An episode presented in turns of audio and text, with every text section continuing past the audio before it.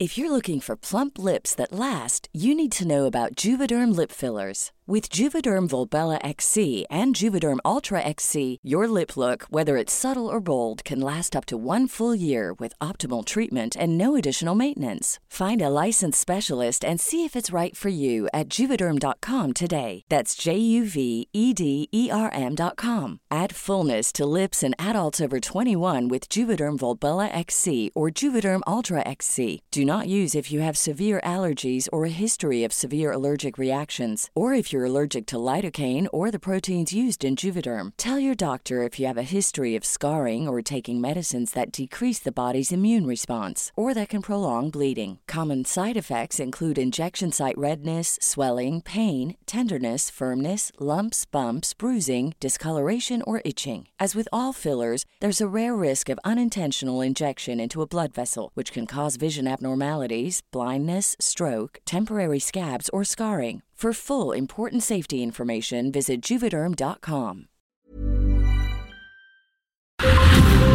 Brenda Peña y Manuel Zamacona están listos para actualizarte los hechos relevantes con la mirada fresca que los caracteriza. Bienvenidos a Noticiero Capitalino en Heraldo Radio 98.5 FM. Comenzamos.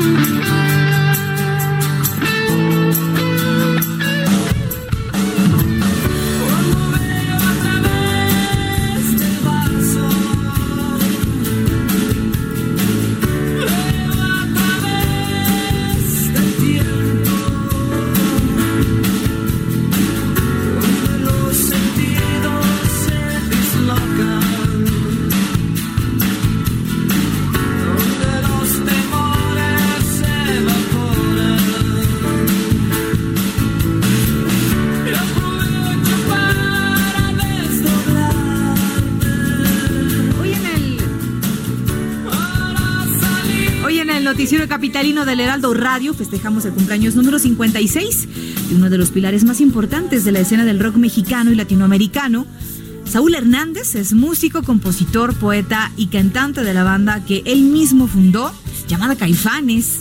Lo que escuchamos es parte del tercer disco de la banda lanzada en 1992, llamado El Silencio, que es una función de rock alternativo con música mexicana y latina. El tema se titula No dejes que.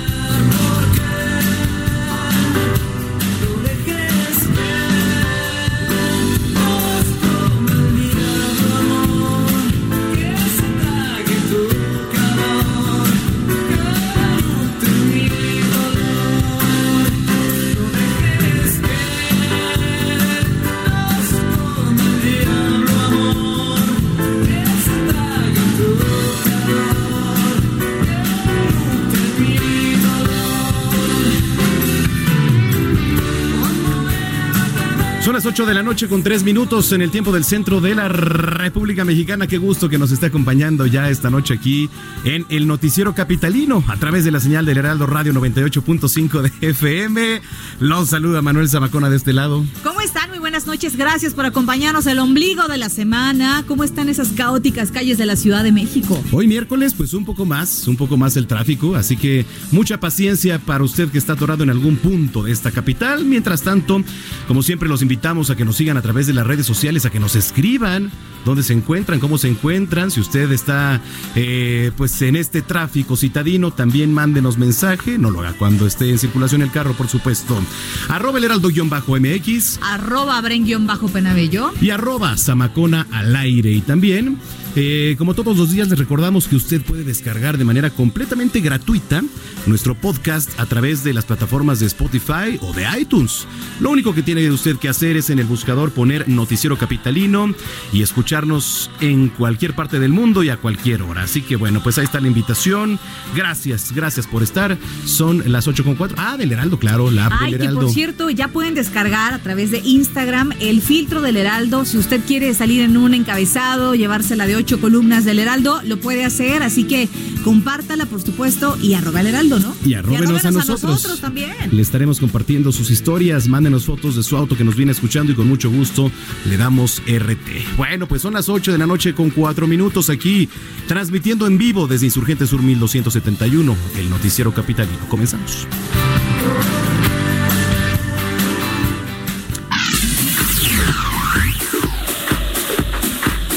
Oiga, eh, ¿qué haremos? ¿Qué, ¿O qué haríamos eh, en un mundo sin música?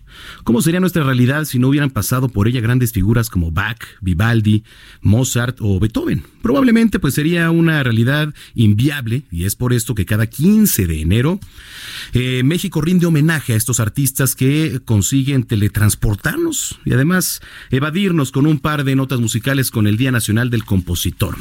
Fue un día como hoy, pero del año de 1945, cuando se oficializó la creación de la Sociedad de Autores y Compositores de México, que tiene por objeto reconocer los derechos de autor. Aunque dicha sociedad se fundó el día 7 de enero del mismo año, fue hasta el día 15 que se hizo oficial su creación y por este motivo se propuso que el 15 de enero de cada año se celebrara en México el Día del Compositor. Dicha conmemoración se festejó informalmente en el ámbito musical y fue en 1983 cuando empezó a celebrarse oficialmente. Son innumerables las figuras mexicanas que hoy continúan sonando en las plataformas musicales. Nombres como Agustín Lara, Consuelito Velázquez, fíjese José Alfredo Jiménez, ¿lo recuerda? Cuco Sánchez o Juan Gabriel marcaron un antes y un después con sus aportaciones al panorama musical. Actualmente la Sociedad de Autores y Compositores de México es presidida por Armando Manzanero y su consejo directivo está conformado por reconocidos compositores del país como Fato, Martín Urieta, Alex Lora y Natalia La... Bueno, Alex Laura digo, sí, es un compositor, pero hay algunos que difieren, ¿eh? Ahí en la música. Y Natalia Lafourcade, entre otros. Felicidades al Día de los Compositores. Por cierto, adelante, más adelante tendremos una entrevista muy interesante. Ya verá de qué se trata. Son las 8 con 6. Vamos a las calles de la Ciudad de México. Alan Rodríguez, ¿en dónde te encuentras? Brenda Manuel, muy buenas tardes. Quiero informarles que en estos momentos tenemos complicada vialidad y circulación en Calzada de Tlalpan para quienes se dirigen hacia la zona sur de la Ciudad de México, desde la zona de viaducto hasta la zona de Tasqueña. El avance es aproximadamente a 20 kilómetros por hora, técnicamente a vuelta de rueda muchos vehículos y pues bueno, también me encuentro en esta zona de calzada tasqueña para informarles que pues bueno, el día de mañana ya se estará restableciendo a partir de las 12 del día el servicio del tren ligero. Esto luego de seis meses de pues realizarle algunos procesos y algunas mejoras en los que pues además de la rehabilitación de algunas estaciones también pues se ajustó el trazo, se cambiaron las vías y como le repetía, se remodelaron las estaciones. A partir de las 12 del día ya podrán hacer uso de estas unidades del tren ligero a partir de la estación de Tasqueña y hasta la zona de Xochimilco. Por lo pronto, informarles también a los usuarios del transporte público que el servicio de RTP finalizará el próximo 17 de enero el apoyo a las unidades que brindaban el servicio aquí en la zona de Calzada de Tlalpan. Brenda Manuel, es el reporte, estamos al pendiente. Muy bien, Alan, pues gracias por el reporte, seguiremos pendientes y más adelante nos enlazamos contigo. Gracias, muy buenas noches. Por cierto, eh, decía nuestro compañero Alan Rodríguez acerca del sistema de transporte del trolebús.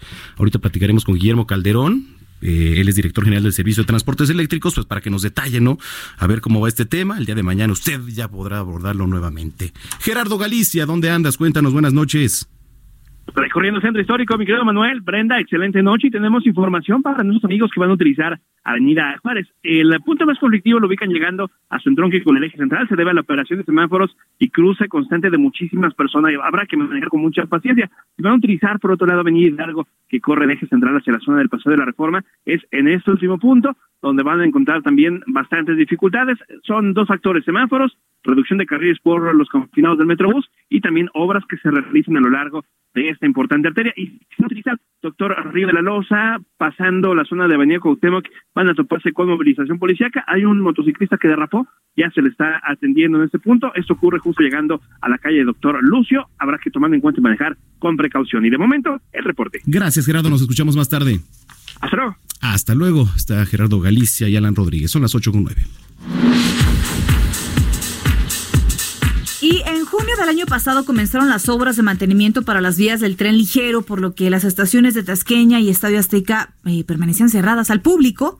Hoy la jefa de gobierno Claudia Sheinbaum anunció que el servicio del tren ligero ya está en operación en Huipilco y Xochimilco. Sin embargo, luego del mantenimiento de la estación Xomali, un trozo de riel se desprendió por lo que se suspendieron las corridas. El servicio quedó restablecido cerca de las dos y media de la tarde. Cabe mencionar que la vía desprendida fue construida ahí nada más en 1909, imagínese nada más. Para hablar acerca de esto saludamos a Guillermo Calderón, Aguilera, director general de Servicio de Transportes Eléctricos de la Ciudad de México. Guillermo, ¿cómo estás? Buenas noches. Muy buenas noches, Brenda, Manuel, gusto en saludarlos, saludar a su auditorio. Gracias por platicar con nosotros. Háblanos de este reinicio de actividades, por favor, del tren ligero. Sí, mira, fue una obra de mantenimiento mayor que no se había hecho jamás eh, desde el inicio de la operación del, tren ligero hace ya eh, varios años. Intervenimos en esta primera etapa el tramo de 5.7 kilómetros entre Tasqueña y Estadio Azteca. Eso es lo que mañana reanuda operaciones de seis meses y medio de fondos que consistieron fundamentalmente en, mejorar lo que es la base y su base de sustento de la vía y cambiar eh, los rieles eh, totalmente.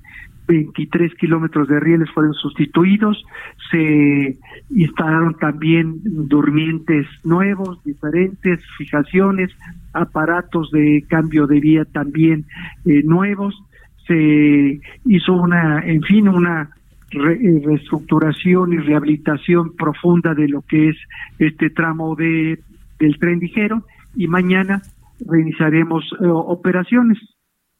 Guillermo, ¿cómo está? Buenas noches. Eh, ¿qué tal? Gracias. Eh, oye, eh, hablábamos de mantenimiento allá a la estación Shomali, pero se estaba reportando un trozo de riel que se desprendió. Una, ¿esto es cierto? Y si es así, ¿se va a garantizar la seguridad de los usuarios de, del sistema, Guillermo? Sí, claro, e-, ese es el tramo que en este año vamos a intervenir como segunda fase de, la vía. Sí, eso es por eh, precisamente esta intervención de la que hablábamos con Brenda, eh, fue rehabilitar la primera, el primer tramo de 5.7. Este año rehabilitaremos el siguiente tramo de 7 kilómetros que va desde el estadio eh, de Azteca hasta Xochimilco en el mismo procedimiento sustitución de todo el tren y el reforzamiento de lo que es la estructura de soporte de la vía, por supuesto. Por supuesto que sí, este, esos son los inconvenientes que presentábamos en este tramo que mañana se reabre y por eso las velocidades de traslado en el tren ligero eran muy bajas el tren está eh, diseñado para velocidades de 50 a 60 kilómetros por hora, a las cuales eh, estaremos operando desde mañana. Pero antes de la intervención recorríamos estos tramos en, en algunas secciones hasta eh, velocidades inferiores a los 20 kilómetros por hora. Entonces, sí es muy importante. Ahora, ¿cuántas personas aquí en la capital utilizan el tren ligero? ¿A cuántas personas se moviliza de manera diaria? Sí, eh, 110, 115 mil personas en, día hábil. Con esto que, que hacemos y mañana reabrimos, estimamos que se va a traer eh, pasajeros adicionales que no usaban el tren en la sección de Tlalpan porque tenía iba lento y tenía algunas fallas eh, continuas. Entonces estaremos alcanzando muy rápidamente los 130 mil, 135 mil pasajeros en todo el tramo de Xochimilco a Tasqueña. Había sistemas de transporte alterno, que era, si no me equivoco, el RTP ahí sobre Calzada de Tlalpan. ¿Se retira ya a partir del día de mañana? Mañana todavía nos va a acompañar. Mañana eh, la jefa de gobierno va a un recorrido ya de supervisión. Acto seguido abrimos al público por ahí de las 12 del día. Todavía estará eh, operando los eh, autobuses de RTP para no crear desconcierto y alguna molestia a los usuarios. Pero es muy importante la pregunta, Manuel. A partir del viernes ya no habrá el servicio alterno de RTP porque ya el servicio será continuo desde Xochimilco hasta Tasqueña a bordo del tren ligero. Y la segunda etapa, entonces, únicamente ya para finalizar, eh, ¿cuál sería para darle mantenimiento al, tren ligero? Para darle pues una remodelación, estamos hablando de, vías construidas en 1909, Guillermo. Sí, esas son las vías que acabamos de, de retirar. Era una vía que usaba el tranvía antiguo y que pues, no se sustituyó cuando se incorporó este nuevo tren que tiene otras características. El nuevo, el tramo siguiente es el tramo que va de Estadio Azteca a Xochimilco, es un tramo más largo, poco más difícil por el número de cruces que tenemos, eh, periférico, división del norte. estaremos eh, iniciándolo probablemente hacia finales de abril y nos llevará hasta diciembre de este año toda esa rehabilitación. Muy bien, pues- Guillermo, pues muchas gracias. Gracias por platicar con nosotros. Y únicamente recordar, 12 del día aproximadamente se abre al público. Sí, y, el, servicio de RTP estará operando hasta el día viernes, pues para que, la gente se vaya familiarizando el nuevamente. Viernes ya no, no, eh, Manuel, el viernes ya no. Digo, perdón, hasta el, viernes, hasta el viernes. Sí, sí, hasta el día de mañana, es, mañana es el día de mañana, el día solo tren, solo mm. tren ligero.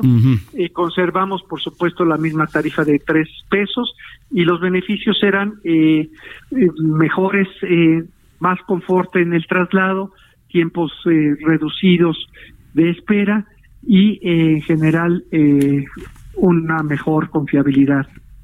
Muy bien. Muy bien, pues muchísimas gracias por haber platicado con nosotros. Guillermo Calderón Aguilera, director general del Servicio de Transportes Eléctricos de la Ciudad de México. Gracias, muy buenas noches.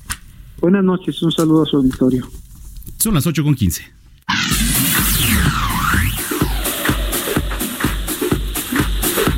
Oigan, seguimiento, en seguimiento al caso de la feria de Chapultepec, eh, le informamos que el juez sexto de distrito en materia administrativa, Francisco Javier Rebollado, eh, concedió una suspensión provisional en el amparo promovida por la empresa, pues que tenía el parque, operadora de desarrollo humano Chapultepec SADCB. Bueno, pues esta suspensión no permite, no permite a las autoridades locales adjudicar el parque a otro consorcio, mientras que se resuelve un juicio de nulidad. A pesar de ello, la jefa de gobierno de la Ciudad de México, Claudia Sheinbaum, aseguró que la estrategia jurídica de quien tenía la concesión de la feria no va a ser fructífera, ya que muy pronto se va a definir la empresa que va a poder seguir trabajando y desarrollar una nueva actividad en donde estuvo la feria, que además pues ya hay varias apuntadas por ahí, pero eh, la que más digamos tiene miras hacer esto, ¿puedo decir ahí el, nombre? Pues sí, ¿verdad? O, o gol. ¿No? Bueno, Six Flags, ya, sino que me bajen el cheque.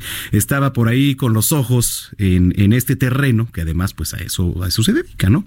Cabe destacar que el gobierno de la Ciudad de México ya recibió propuestas de la población para el parque, así como el interés de seis empresas, entre ellas, pues la que le estoy platicando, que seguramente, y bueno, pues yo le apuesto a que va a ser la que se quede con estos terrenos. Son las 8 con 17. Y cientos de trabajadores de la industria del plástico pues protestaron en la sede de la Secretaría de Medio Ambiente aquí en la Ciudad de México para rechazar la prohibición del plástico de un solo uso. Así que eh, se manifestaron en defensa eh, del Acuerdo Nacional para la Nueva Economía del Plástico firmado el 5 de diciembre del 2019 en el Senado de la República y en demanda de la derogación de las modificaciones a la Ley General de Residuos Sólidos de la Ciudad de México. La jefa de gobierno, Claudia Sheinbaum, afirmó que se debe eh, entender que al planeta hay que cuidarlo y dijo no estar en contra del reciclaje y se pronunció abierta al diálogo. Autoridades de la CDM propusieron a los comerciantes a presentar una iniciativa para modificar la ley de residuos sólidos que prohíbe la venta de bolsas de plástico. Esta iniciativa eh, deberán presentarla el próximo jueves 23 de enero. Que por cierto, que por cierto el día de mañana, adelantando, aquí en el noticiero capitalino eh, vamos a tener una mesa de debate, van a estar autoridades tanto a favor del plástico como autoridades de la Ciudad de México que bueno, pues prohibieron el uso de bolsas de plástico, así que estén muy pendientes. ¿Qué tanto le facilita o no la vida diaria el uso del plástico o la restricción del plástico? ¿Podemos o no adaptarnos? ¿Qué países, comparados con nuestro país, están mucho mejor en materia ecológica? ¿Cómo podría ser un equilibrio? Bueno, eso tiene la última palabra, así que platíquenos en las redes sociales, ¿no? Sí, claro, porque también pues está el tema del unicel, ¿no? A ver, ¿por, qué no se prohíbe el que unicel? Que ya dijo además este eh, gente del gobierno de la Ciudad de México, autoridades aseguraron que esta es solo una primera fase para eh, vivir de manera ecológica y sustentable aquí en la capital, que será el próximo año, en enero del próximo año, cuando ya comiencen a salir de circulación los tenedores de plástico, los platitos de unicel y entonces pues ahí también ver qué va a pasar con la economía, con esa parte de la economía, con la gente que trabaja justamente en estas fábricas y en estas empresas, porque claro que tiene que haber un, un programa de apoyo, ¿no? Correcto. 8 de la noche con 19 minutos. Oiga, en seguimiento a las elecciones del Sindicato Único de Trabajadores del Gobierno de la Ciudad de México, ya el gobierno capitalino ha desconocido al autoproclamado. Me da risa esto de autoproclamado porque además ayer pues agarró el control, ¿no? Muy, muy pechón acá Hugo Alonso Ortiz, pero bueno, ya dijeron no, no. Y la información la tiene nuestro compañero Carlos Navarro, a quien saludamos con mucho gusto. Carlos, ¿cómo estás? Buenas noches. Buenas noches, Manuel Brenda. Y bueno, les comento que el autoproclamado líder del Sindicato Único de Trabajadores del Gobierno de la Ciudad de México, Hugo Alonso Ortiz, no va a recibir recursos por parte de las autoridades capitalinas ni fue reconocida por el Ejecutivo local. Tras la toma de las instalaciones del Sindicato Único por Ortiz ayer, la jefa de gobierno Claudia Sheinbaum insistió en que van a respetar la resolución del Tribunal Federal de Conciliación y Arbitraje que suspendió la elección de este sindicato por irregularidades en el proceso. Explicó que entre el tribunal y la Federación de Sindicatos de Trabajadores al Servicio del Estado FEDSE se avaló la creación de un directorio, por lo que en conjunto con los dirigentes seccionales van a decidir el destino de los recursos económicos que otorga el gobierno local al sindicato. Escuchemos qué dijo la jefa de gobierno manifestarse y el tema de las cuotas y todo lo demás, pues hay dirigentes, eh, secretarios generales de las secciones, esos siguen siendo válidos, y el directorio que encabeza el sindicato único a través de la FEDSE, y ahí ya pues será la propia Secretaría de Finanzas con asesoría legal de la Secretaría del Trabajo y en comunicación con el tribunal para que todo sea de manera legal. Y para los que no están familiarizados con este esta figura, Sheinbaum detalló la forma en que estará operando este mecanismo y cómo surgió con el aval de la FED. Escuchemos. Directorio quiere decir que hay una intervención de la Federación de Sindicatos de Trabajadores del Estado, que definen un grupo de trabajadores que avala el propio tribunal que son quienes se van a encargar de organizar la elección y mientras tanto cumplen la función de la dirigencia del Sindicato Único de Trabajadores del Gobierno de la ciudad. Esa es la resolución del tribunal que está en la Secretaría de Gobernación y que atiende todos los temas del apartado B. Bueno, pues ahí está. Eh, vamos, estamos retomando la comunicación con Carlos Navarro. Oiga, le quiero compartir una nota eh, que vimos esta tarde, Brenda en Noticias México. ¿Cuál de toda la escaleta que fueron de 52 notas? que tiene que ver con las escaleras de, del metro. Ah, claro, que van a empezar ya justamente el mantenimiento, que hay que decirlo, me sorprendió la causa principal de que las escaleras estén averiadas en las instalaciones del metro. El 25%, el 25% de las averías en las escaleras eléctricas de las estaciones del metro, ¿sabe usted por qué sucede? Debido a que los usuarios las orinan hacen sus necesidades. ¿Puedes creerlo? ¿No? Esto lo informó el propio Metro, ¿eh?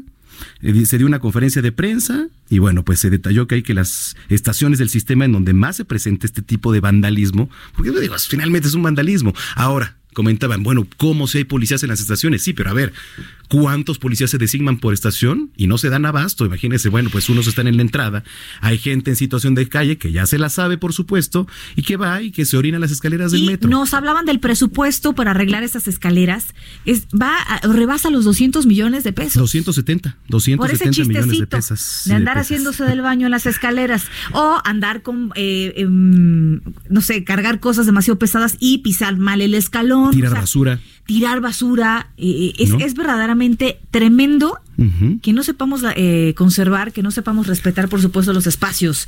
¿no? 200 millones que podrían ser destinados a otras cosas. Mira, se van a arreglar 55 escaleras eléctricas, 25 al cierre de 2020 y 30 al finalizar 2021. Dentro de estas se incluyen 13 de la estación Tacubaya, que bueno, ya le decía, pues es la más meada, ¿no? Por decirlo. Pues sí. Oye, pero no, la verdad es que a veces somos tan listos para otras cosas, cuidamos más otras cosas, somos tan incongruentes. El metro es eso que usted utiliza para moverse. Claro. No, no puede hacer eso. Sí, sí, sí, ¿Dónde totalmente. está la civilidad, caray? Ay, además, eh, 467 estructuras existentes se van a sustituir, 207, 55 son las que se tienen contempladas para este año. Usted que viaja en metro y nos viene escuchando, eh, no le llega un olor así un poco Ay, así. cállate, no, sí, es que que nos escriban porque hay mucha gente que dice, oye, tiene toda la razón. o sea, van por los, los andenes los vagones. y huele a orines. En los mismos vagones. Usted dígame si no, que nos viene escuchando. Pero entonces, ¿ahí qué? nos, nos vamos a la buena de Dios de que ojalá nos toque un, tipo educado que baje ese día por las escaleras. Pues no, tienen que haber un operativo especial, aunque sea aleatorio. ¿Cómo se llamaría ese operativo? Antipipí. Operativo anti, antipipí, ¿no? ¿O qué? El operativo. Hijo, qué, qué estrés, de veras, qué vergüenza. ¡Qué vergüenza! Pues sí, la verdad el, es que el metro Nueva York, el metro en Londres. En Nueva York, que no quede exento, habrá uno que otro por ahí, pero no a esta magnitud. Pero no creo que gasten 200 millones de pesos en andar arreglando lo que... Lo que otro se orine. ¿No? Hijo. Ya ni los perros, cara. Es que no me lo quiero ni imaginar. Aparte, a ver, espérame, ¿en qué horario tiene que ser eso? No, bueno, ya tarde, por pues supuesto. pero si lo, no, mi mente. Bueno, quién sabe, ¿eh? Yo estoy volando. oye, espérame, ¿y cómo le hacen? Y cómo le, bueno, pues. o sea, va bajando en la escalera o, Ay, sí. Que alguien no lo ve o qué? Bajando la escalera, ¿no? Así como en pasarela. Ahí va.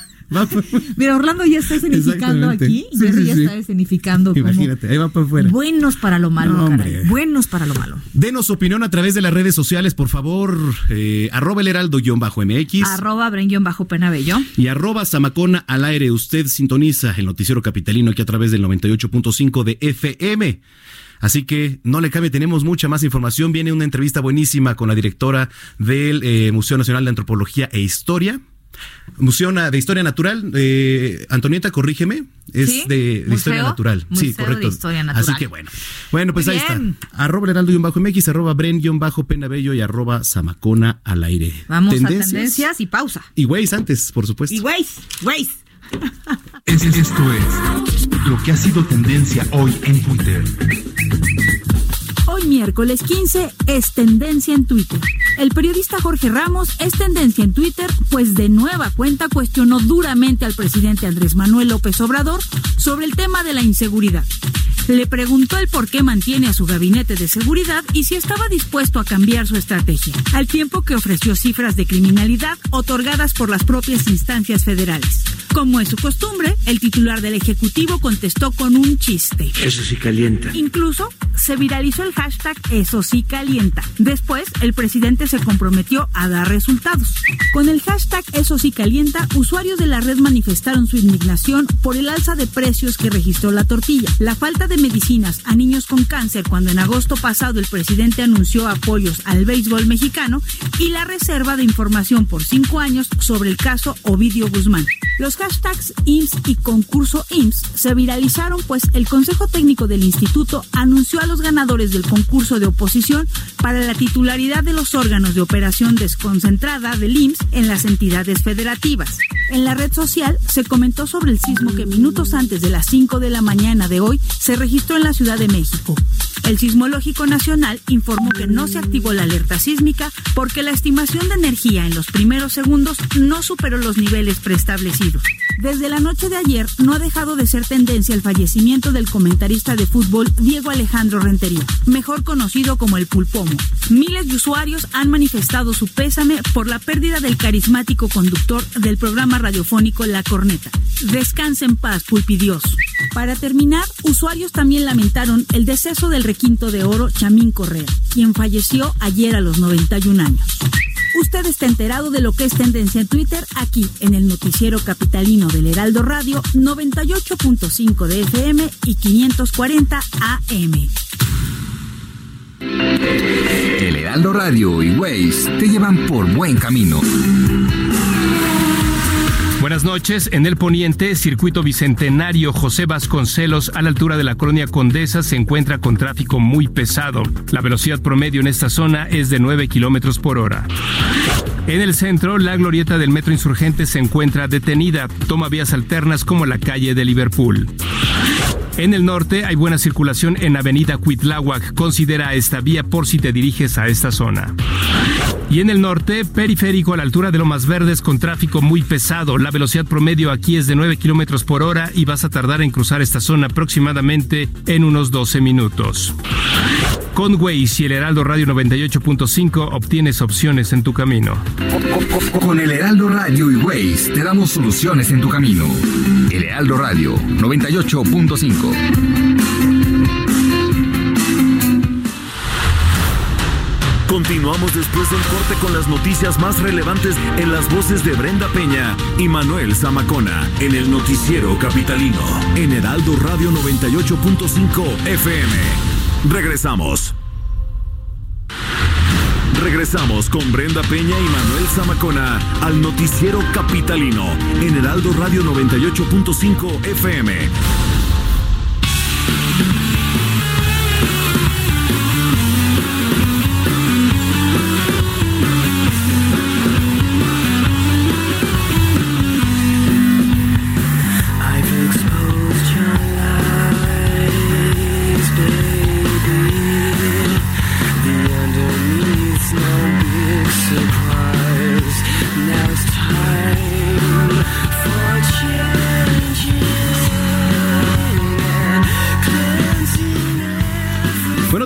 También, recordamos música hecha en el 2001 por la banda inglesa Muse, que apareció en el segundo disco de la agrupación llamado Origin of Symmetry, el origen de la simetría. Symmetry, no Symmetry, de Symmetry. Eh, la línea melódica de esta canción es considerado por la revista Total Gear como el riff del siglo. El tema se titula Plug In Baby. Conéctate, nena.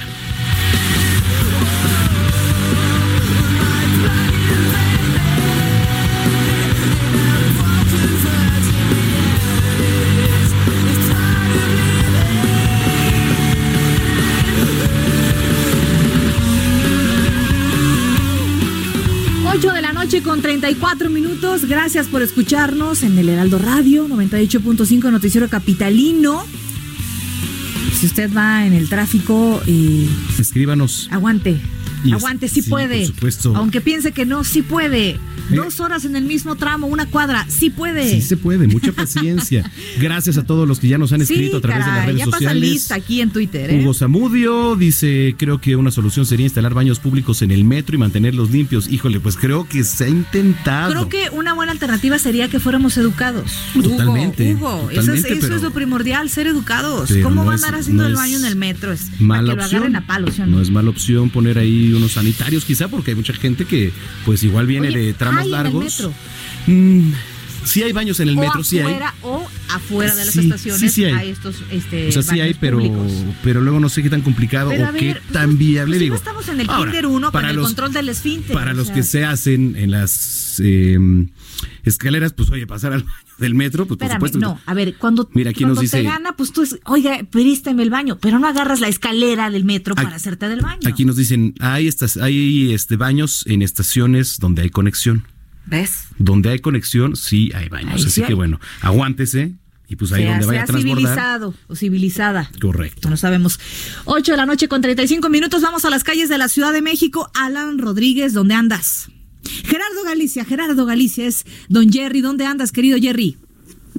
Ya corriendo el viaducto, mi querida Brenda, Manuel, y teníamos buenas noticias hasta algunos momentos. Si van a utilizar esta arteria de Tlalpan hacia la Avenida Congreso de la Unión, hacia la Viga, el avance por lo menos es aceptable. Elementos policíacos están cerrando las agujas de calculación de las arterias a centrales. Esto permite que el avance sea bastante favorable, pero ya pasando la, Viga, la Avenida Congreso de la Unión comienzan los problemas. Estamos avanzando una velocidad cercana a los 5 kilómetros por hora de hecho, desde que se llega al eje 3 Oriente, prácticamente se avanza a vuelta de ruedas y van a utilizar el viaducto con rumbo al circuito interior, hacia las inmediaciones de los deportes. Hay que pensarlo dos veces, busquen el eje 4 Sur, se van a ahorrar varios minutos y en el sentido opuesto, el avance sí es rápido, el viaducto sí es opción para poder llegar a Talpan desde el circuito bicentenario. Por lo pronto, el reporte seguimos muy, muy pendientes. Muy bien, gracias por el reporte. Más adelante nos enlazamos contigo si es necesario, querido. Siempre complicado el viaducto, caray. Siempre es un estacionamiento. Le Siempre. Así, estacionamiento Miguel Alemán. está, está buena esa.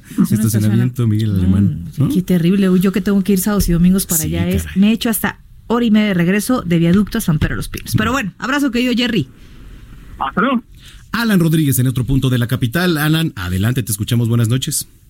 Brenda Manuel, muy buenas noches. Quiero informarles cómo se encuentra la vialidad en la avenida Eduardo Molina. Esta presenta buen, buen desplazamiento vehicular desde la zona de San Lázaro y hasta el cruce con Calzada San Juan de Aragón. Únicamente presenta un ligero asentamiento en el cruce de circuito interior, pero no es nada de gravedad. Únicamente es cuestión de ser paciente con el cambio de luces del semáforo. En el sentido contrario de esta misma vialidad de Eduardo Molina, tenemos avance constante desde el periférico Río de los Remedios hasta la zona del eje eje 3 norte. Superando este punto, la vialidad mejora bastante. Por otra parte, quiero informarles cómo se encuentra la avenida Ferrocarril Hidalgo y Calzada de los Misterios. Ambas presentan buen avance esta tarde para quienes se dirigen hacia la zona centro de la Ciudad de México provenientes de la alcaldía de Gustavo Amadero. Por lo pronto es el reporte y estamos al pendiente. Gracias, Alan Rodríguez. Estamos pendientes. Que pases buena noche.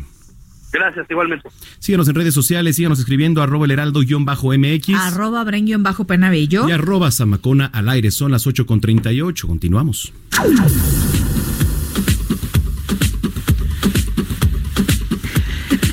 Vamos a bailarle aquí el remix que nos puso el, nuestro querido Judas. Oye, Judas, que ya van dos veces que me mutea, ¿eh? Sí.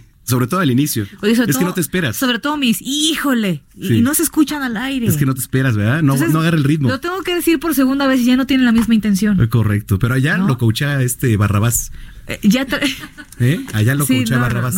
pero bueno, traen con todo. Que hoy no me queda muy claro la camisa a quién está amenazando con su chamba. ¿Por qué? Porque mira, ahora viene de, camisa rosa. Uno viene de marinero. ¿Sí? Mira acá a mi derecha. ¿Marinero? ¿Tú de qué vienes? Como de entrenador de fútbol americano, Orlando. ¿Quién? ¿Orlando? Sí, pues aquí con su sudadera tipo de los Steelers.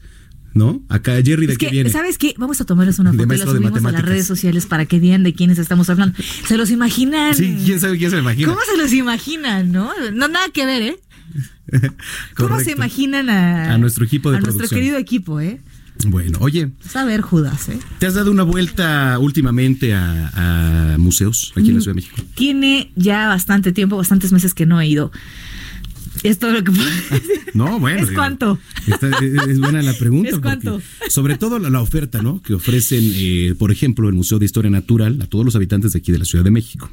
Nos da mucho gusto recibir hoy aquí en la cabina a Mercedes Jiménez del Arco. y es directora del Museo de Historia Natural, a quien le damos la más cordial bienvenida. Mercedes, ¿cómo estás? Mercedes. Muchas gracias por la invitación. Muy contenta de estar aquí con ustedes. ¿Cómo estás? qué interesante, sobre todo, hablar hoy en día del Museo de, Historia Natural, sobre todo con los nuevos arreglos que le hicieron, ¿no? Así con, es. la remodelación está increíble. Hay una sala, por demás decirlo, de lujo. Platícanos un poco, por favor. Fíjate que sí, los, los cambios los hicimos eh, a partir del 2017, una renovación completa del conjunto de cuatro bóvedas. Y bueno, ha quedado espectacular realmente. No es porque yo esté ahí y estamos muy orgullosos del trabajo que se hizo. Y además, lo más importante es que es un museo emblemático.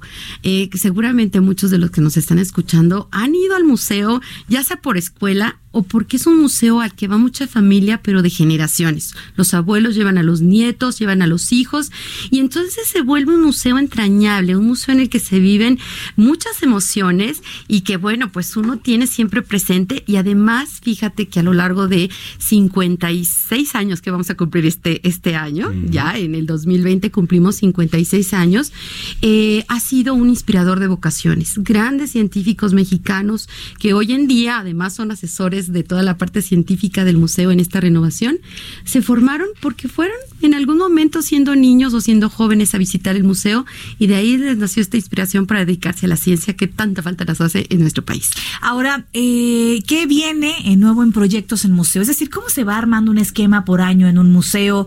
¿Cómo deciden justamente las obras que van a traer o las exposiciones que van a montar? Así es. Fíjate que estamos todo el tiempo, es un proceso continuo, este, porque justamente va acabando un año cuando ya nosotros tenemos preparado el siguiente. Y eh, tiene que ver mucho con eh, el escuchar a nuestros públicos. Nosotros somos un museo que son muy sensibles a lo que los visitantes necesitan y quieren y estamos siempre pendientes de esa información que nos retroalimenta. Pero al mismo tiempo tenemos eh, también una parte muy importante de compromiso como parte, nosotros somos parte de la Secretaría del Medio Ambiente del Gobierno de la Ciudad, somos un museo público.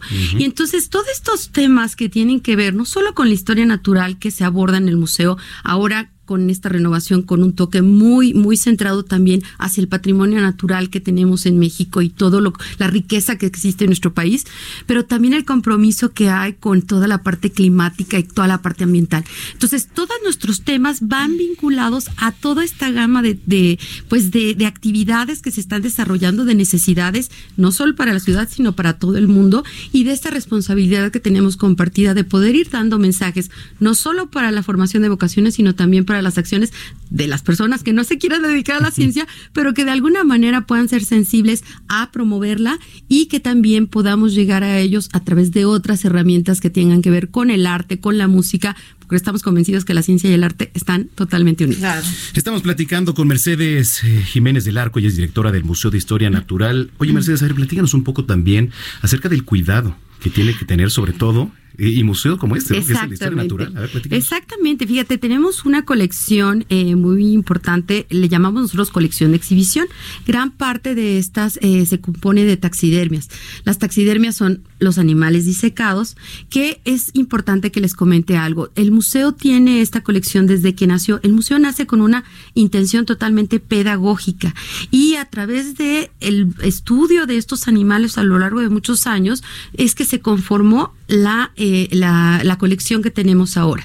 Y eh, el cuidado, pues, es de materia orgánica, ¿no? Tenemos, eh, bueno, normalmente les da mucha curiosidad a los visitantes, pero nada más es la pura piel. Mm. El trabajo de taxidermia es una cosa también muy impresionante, porque lo que hacen es, pues, es eh, totalmente crear la musculatura del animal en materiales que pueden ser yeso, pueden ser fibra de vidrio o algún otro, para darle al animal la forma, la musculatura, pero no solo eso, la intención. Si ustedes van y ven animales en el museo, van a ver que tienen los ojos y que la expresión es como de un animal vivo. Exactamente. Imagínate nada más. Hay muchos, muchos visitantes que nos preguntan y que se sienten como un poco, pues, mal porque ven animales que están disecados.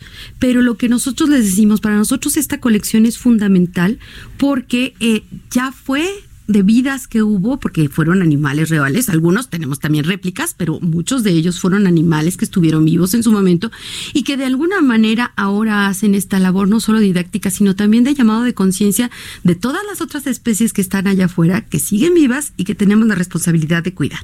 Entonces, el cuidado para esta colección es pues extremo en cuanto a tener medidas de limpieza y estarlos viendo todo el tiempo eh, para que pues conservar sobre todo las pieles. Y por otro lado, también tenemos una colección científica esta colección no está expuesta en el, al público, pero se puede visitar en pequeños grupos. Y esta colección es de insectos. Es una colección entomológica que creó eh, el primer director del museo, el doctor Barrera, eh, desde que inició. Tiene más de 60 mil ejemplares. Es una colección increíble y pues también estamos muy orgullosos de, esta, de esta, de estos ejemplares que tenemos, porque tenemos muchos que se le llaman paratipos, que son como estos primeros eh, descripciones en especies y después a partir de ahí se describen más.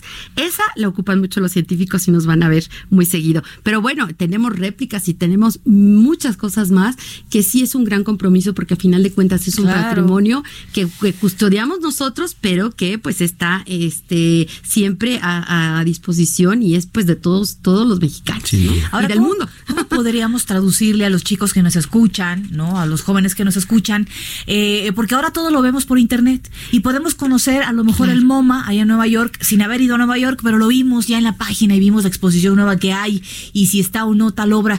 Eh, ¿Cuál es la importancia de pararte? una mañana, una tarde, ir al museo y, ver y analizar, porque dicen, ay, qué aburrido ir a ver las monedas que están ahí, a mí que las monedas y la flor, eso qué, o sea, ¿cómo, cómo poder despertar verdaderamente y explicar la importancia de pararse frente a, lo mejor, como dices, una réplica de un animal que nunca va, viste en tu vida o que nunca vas a poder ver. Exactamente. Fíjate que es una experiencia que uno tiene que vivir y que no sustituye a ninguna otra. ¿A qué voy? Efectivamente tenemos hoy en día una gran cantidad de herramientas tecnológicas que nos permiten viajar por donde queramos. El hecho de estar en el museo, dentro del museo, puedes encontrar incluso esas mismas herramientas, pero el, el contacto con los visitantes, el contacto con el personal del museo que te va llevando, hace que la experiencia se convierta en algo completamente distinto. Y esta parte de la emoción que les estoy comentando, de el, llegar y ver a lo mejor una escena de una obra de teatro o de que también tenemos en el museo o algún taller. ¿Dentro del museo? Dentro del museo tenemos muchísimas actividades, no solo puedes ir a ver la, colección, sino hay exposiciones temporales y tenemos teatro y tenemos talleres científicos y charlas y hay muchísimas actividades que hacen entonces que la visita al espacio sea un única. Y para rematar, además, en uno de los bosques más importantes de nuestra ciudad, que vas a ir a disfrutar, porque no solo es esta parte de la sala, sino también el entorno que está dentro del bosque de Chapultepec, que además es un bosque maravilloso, con un montón de especies que hay ahí que ni siquiera estamos conscientes a veces. Pues vemos por ahí unos pajaritos, pero hay muchísimas aves, mariposas y muchos, además, otro tipo de, de animales que están, que todavía están dentro del bosque, que es fauna silvestre y que podemos encontrar, pues incluso en los propios jardines del museo. Bien, Mercedes, ya para finalizar, eh, recuérdanos por favor la ubicación del museo, horarios. Eh, claro que sí, es que hay tanto que contar, pero los vamos a esperar ahí. Este es el Museo de las Bóvedas, de las bóvedas de colores. Estamos en la, el corazón de la segunda sección del bosque de Chapultepec. Eh, estamos abiertos de martes a domingo de 10 a 5 de la tarde y nos pueden seguir en nuestras redes sociales. Tenemos Facebook, Twitter, Instagram. Se los este, comento rapidísimo. En el, en el Facebook nos encuentran como Museo de Historia Natural y a partir de ahí también se pueden ligar a todas al Instagram y al, al, al, Twitter para que puedan conocer todas las actividades. De verdad, todo el tiempo estamos teniendo cosas, por eso de repente estamos agotados, pero con una satisfacción enorme de poder recibirlos y siempre serán muy bienvenidos. Oye, pues gracias por habernos acompañado y gracias por esta noble labor eh, tan profesional que realizas tú y tu equipo de recibirnos a los que hemos ido y conocemos ese museo y que hemos llevado a nuestros hijos, este, porque salimos con una grata sonrisa, con todo lo que innovan ahí, con la atención sobre todo que dan cuando nos reciben. Pues gracias sobre todo por darnos un poquito más de cultura y abrirnos a la naturaleza. Fascinados, los esperamos. Muy pronto por ahí. Gracias.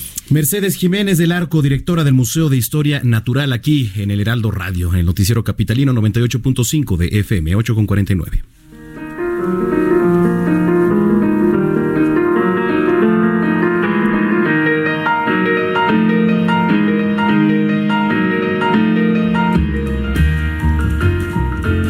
antes de pasar a la entrevista, eh, quiero mandar un enorme saludo a José Luis Arevalo, que nos viene escuchando, gran periodista, eh, a Noticieros Televisa, y además mi padrino de medios de comunicación. Le mando un gran abrazo, Pepe, gracias por venirnos escuchando. Y bueno, pues, además de maestro, amigo. Ah, Pepe, pues un abrazo, gracias por escucharnos, ¿eh? caray. Oye, hoy es el día del compositor. De hecho, hubo un evento. hoy hubo un evento. Sí, ¿Qué onda con tu memoria? Pues ya sabemos un evento ahí de Andrés Manuel. a Manzanero. a Manzanero este, vamos a platicar eh, con Alex Mercado, pianista y compositor. ¿Cómo estás, Alex? Muy buenas noches. Buenas noches, Brenda. Buenas noches, Manuel. Es un pues, placer estar aquí con, ustedes. Eh, felicidades de entrada. Felicidades de entrada. Eh, Cuéntanos, por favor, vamos a hablar acerca eh, de, la, de, componer. Eh, específicamente, componer no solo tiene que hacer una letra, a veces también tiene que ir acompañado de las notas, la música. ¿A qué se enfrenta el compositor en la época actual? Bueno, eh, primero que nada, yo creo que el compositor tiene que asumir que tiene una historia que contar, una, una experiencia única que compartir a través de sus composiciones. Eh, yo creo que es una, un deber de todo músico, de todo artista, crear una obra a partir eh, de las ah, experiencias, a partir de la influencia de otros eh, artistas, de lo que está sucediendo en el contexto social, cultural, actual. Muchas veces el, el músico eh, se enfrenta a este dilema de si tocar música del pasado, ¿no? Se da eh, en muchos estilos como en el clásico, eh, los famosos covers, ¿no? tenemos músicos que toda la vida se la pasan tocando covers y, y, hay una historia que espera ser contada. y yo creo que es, es una misión de cada uno de los compositores contar esas historias, no solamente las propias, sino también las de toda la gente eh, porque pues es una es un sentimiento colectivo el, que se trata de expresar en una composición. A mí lo que me ocurre muchas veces es que las ideas me vienen a la cabeza. Yo estoy tocando el piano y estoy eh, inspirado o bien eh, esas ideas me las dicta una entidad superior que se llama música. yo creo que todos los compositores sentimos eso en algún momento de nuestras vidas. Es como si fuera un sentimiento colectivo que estamos tratando de plasmar eh, de una manera eh, permanente y que será un legado para que futuras generaciones puedan saber a qué se escucha, a qué sabe, cómo se siente la música de esta época, esta época que es única y que es irrepetible. ¿Un compositor nace o se hace? Eh, un compositor eh, nace y se hace. ¿También? Porque no solamente hay que hay que tener talento ¿no? para para tocar, para componer, hay que desarrollarlo, hay que tener una percepción permanente, yo lo llamo una refracción que tiene que tener la- el, el artista, porque al final de cuentas somos como prismas que absorbemos la luz de la realidad y la convertimos literalmente en colores, en notas, en sonidos, en formas, eh, de tal manera que el arte es una refracción de la vida misma. Una composición tiene que ser un molde en el cual toda la gente pueda reflejarse, un cierto tipo de espejo. Y bueno, todos los compositores tenemos a- a- también compositores favoritos. Mis, composi- mis compositores favoritos, pues, son eh, Chopin en el clásico, eh, Rachmaninoff, eh, Beethoven que está cumpliendo años eh, de eh, su nacimiento, en fin, eh, y en el jazz pues tenemos al gran Duke Ellington, a Miles Davis, a Thelonious Monk, a Chick Corea, que me han influenciado personalmente. Eh, les platico que tengo cinco discos ya con composiciones propias en formato de trío de jazz, en formato de piano solo, y justo estoy sacando un álbum eh, que se llama Tesoros Escondidos, en el cual rescato 14 obras inéditas de compositores y artistas mexicanos que han marcado la historia del género en nuestro país, como Eugenio Tucent, Enrique Neri, Víctor Infanzón, eh, Mario Patrón, Miguel Villicaña. Entonces, eh, eh, creo que pues este día eh, es para celebrar a todos aquellos que se atreven a, a no quebrarse ante la temible fragilidad de la vida, sino que sellan sus grietas para trazar caminos, para enmarcar los destinos con su bella música. Muy bien, pues muchísimas gracias eh, por haber platicado con nosotros, Alex Mercado, y sobre todo gracias porque eh, gracias a compositores como ustedes podemos disfrutar de la música, tenemos una canción favorita o tenemos un recuerdo favorito que va ligado justamente de la música o alguna canción, o nos ayudan por ahí también para amenizar. ¿No? Sería imposible pensar sin el trabajo que ustedes hacen y que se queda por, por siempre a nosotros. Un abrazo para ti, muchas felicidades. Muchas gracias y un saludo a todo el auditorio. Felicidades a todos los compositores. Buenas noches, Alex Mercado, pianista y compositor. Oye, eh, hablando de eso, hace rato estábamos debatiendo acá entre Jerry y Antonieta que si, por ejemplo, ahora en épocas actuales, pues hay música, por ejemplo, eh, pues muy moderna como lo es el reggaetón. Hay alguien que escribe esas letras, ¿no? Se le podría considerar compositor Sí, alguien que Bunny- escribe este, el que- reggaetón. es que es el- digo, y no lo digo yo, yo no, no lo sé. Mamita, sí. Con- Ah. Considérelo usted, digo, porque a qué le ponemos esa figura, ¿no? Porque generalmente recordamos a compositores ¿Tiene mérito? eh, de antaño, o tendrá mérito. Exactamente, digo, ahí se lo dejamos su opinión, no estoy en ninguna postura, ¿eh? Yo se la dejo a usted. En fin, ya vámonos, vamos. Hijo, es que Pues está polémico, ¿no? pues está Porque polémico finalmente, y está triste, cara. es- finalmente, pues alguien tiene que escribir esas letras. Es que no vas a comparar el. No, no, no estoy comparando tú. nada. Fíjate, fíjate el maestro Manzanero. No estoy comparando absolutamente fíjate, nada. fí- Fíjate, fíjate. No sé tú, pero yo no dejo de pensar. Ni un minuto me logro despojar de tus besos, tus abrazos. Ya mejor póntela para que- salir con y, eso. oh, espérame. Mi gata quiere perreo. ¿Qué, qué prefieres? ¿Yo? Sí, pues me a Manzanero. o sea, no, ¿Cómo- no, no, pues no hay punto de comparación. han demeritado el Pero trabajo ojo, de un compositor? No estamos comparando. Ella es Aquí no se está calladita. comparando. ¿Sí me Lo explico? único O sea, es que ¿qué- se deja consideración. ¿Se le podría considerar Joan compositor Sebastián. a épocas Cruzaré actuales? A ver, pero no, no, no, no, no. Es que aquí estás comparando. Tus ojos bonitos, Estás comparando. ¿no? Y mi gata quiere gasolina. ¿Qué Pero es que estás comparando. Claro, pues sí, es Pero no, no estamos comparando. O sea, se le puede considerar. Es una pregunta. Se le, se le puede considerar compositor. Quiere que tú alguien que escribe Orlando. música te- moderna. En este entonces. ¿Saben qué? ¿Saben, ¿saben qué? Bueno, Ya. ustedes díganos en redes. No estamos asumiendo postura alguna, pero pues Yo sí nos, asumo postura. sí nos interesa Yo sí su asumo opinión. postura, claro. En fin. Bueno, eh, nos vemos mañana ¿Ya en nos punto vamos? de las 3 de la tarde en el Heraldo Televisión, 151 de Easy, 161 de Sky y en todas las redes sociales del Heraldo de México. Y escríbanos en nuestras es. redes sociales, arroba el heraldo-mx Arroba Brenguión bajo Penabello. Gracias por habernos acompañado. y arroba Zamacona al aire. Mañana tenemos una cita, por supuesto. Así que eh, platique con nosotros. Yo quiero seguir hablando de Joan Sebastián y Manzanero contra ¿Ves? Te hubieras puesto Bad una Bunny, de o ¿Cómo se llama ese tipo? Cruzaré los mares. Buenísimo. Joan. Ah, a Don- ver. de ¿qué- Dolores qué- ¿Con qué nos vamos? Con No Need to Argue, sin necesidad de argumento. Nos vemos. Se queda con Daniel Bisoño y Sebastián de Villafranca. Que ya te calles, dice Bisoño. Adiós.